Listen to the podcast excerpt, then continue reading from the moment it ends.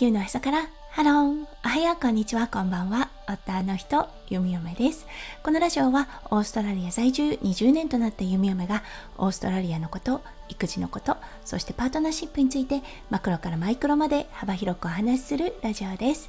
今日もこのラジオに遊びに来てくださってありがとうございます。今日は1月10日水曜日ですね。皆さんどんな水曜日の午後お過ごしでしょうか。はい弓嫁だったんですが昨日のお昼に夫翔ちゃんがねアイスコーヒーを作ってくれました。それがねものすごく濃かったんですそう。なのでねそのコーヒーが効いたのかほとんど寝ることができませんでした。そう。普段はね熟睡タイプの弓嫁なので脳が覚醒していて寝返りを何何回打ったんだろうというような状態で眠りにつきにくいことやっぱりねああ大変だなしんどいなと思った一件となりました。はい今日はね濃いコーヒーで乗り切ろうと思っています。はい、それでは最初のコーナー、ネイティブってどう話す？今日の Aussie English。今日のワードは、You say jump, I jump です。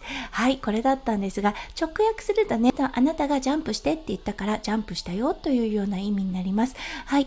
そこからも汲み取れるように、そう、あの、言われた通りにするというような意味があります。はい、これだったんですが、今日のね、メインテーマに関わってくることなのですが、その時にゴッドファーザーが発した言葉となります。はい、それでは今日のメインテーマに移りましょう。今日のメインテーマは、愛を感じたある日のことです。それでは今日も元気に弓嫁ラジオをスタートします。はい。皆さんは12月後半に弓嫁たちのお家でものすごく大きな木の伐採がされたのは覚えていらっしゃるでしょうか？はい今日のね概要欄にその配信を貼り付けておきますがその時にね伐採してもらったバード・オブ・パラダイス極楽鳥花ですね。はいこれだったんですがそう残念なことにその伐採をしてくれた、はい、あのカンパニーの人たちのマシーンでは粉砕することができないと言われたんですね。なので市のバルクコレクションというものがあるんですね。何か不要なゴミですね。これはあのもちろん家電製品でも良いのですが、もう一つね、あの木等を伐採した時にも使えるんですね。ので市の方でピックアップしてもらってくださいって言われたんです。だけどね、ものすごく量があったということで、1回で済まなかったんです。はい、そしてね、あの、1月31日で1年のサイクルが終わるということで、今、弓嫁のね、できる回数、マイナスになってしまった状態だったんですね。そう、なので、半分ぐらい残っている極楽鳥花の伐採されたものですね。が道路に面した庭のところにずっと置かれた状態になっていました。ああこれは見た目も良くないなーなんて思っていて。誰かねピックアップをしてくれてそしてねそれをそのセンターに持って行ってくれる人いないかなと思ってふと思ったのがね弓嫁のゴッドファーザー。だったんですよね。はい、ものすごく多彩な方なんですよね。普段は大型トラックを運転している方です。うん、自宅のね、車、トレーラーは持っていない方だったので、あ、誰かお友達でいないかなと思って、うん、とりあえずね、ダメ元で聞いてみました。そうしたところ、今ブリスベンに行って帰ってきたらまた連絡するね、みたいなことを言われたんです。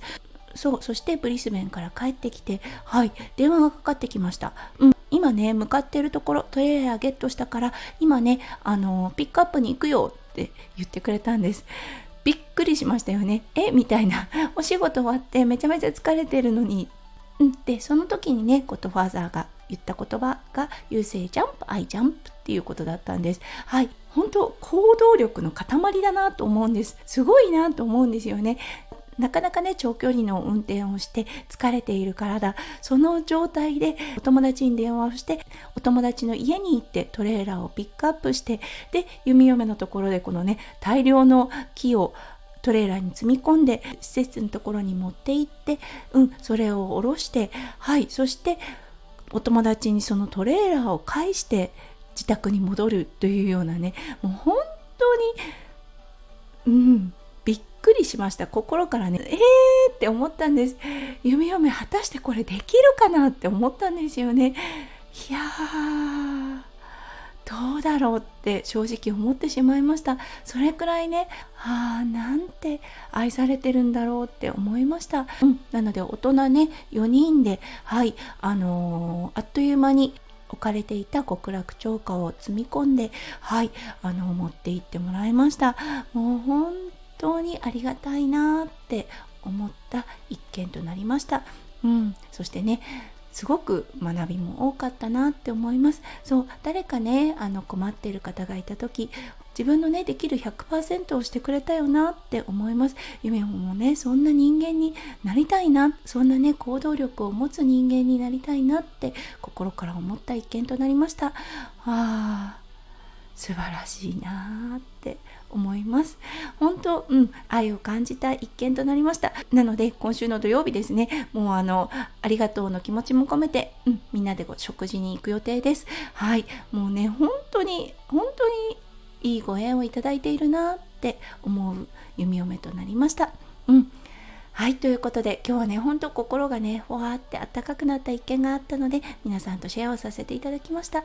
そう人のね優しさに触れるとほんと心がねじんわりとあったかくなるよなって気がしますでね。そのじんわりとした気持ち決して忘れることなくね。それを周りにねあの拡散できたらもっともっとね世の中って良くなっていくんだろうなって思います。はいということで今日も最後まで聞いてくださって本当にありがとうございました。皆さんの一日がキラキラがいっぱいいっぱい詰まった素敵な素敵なものでありますよう弓嫁心からお祈りいたしております。それではまた明日の配信でお会いしましょう。地球の朝から。ハロー弓嫁ラジオ。弓嫁でした。じゃあね。バイバイ。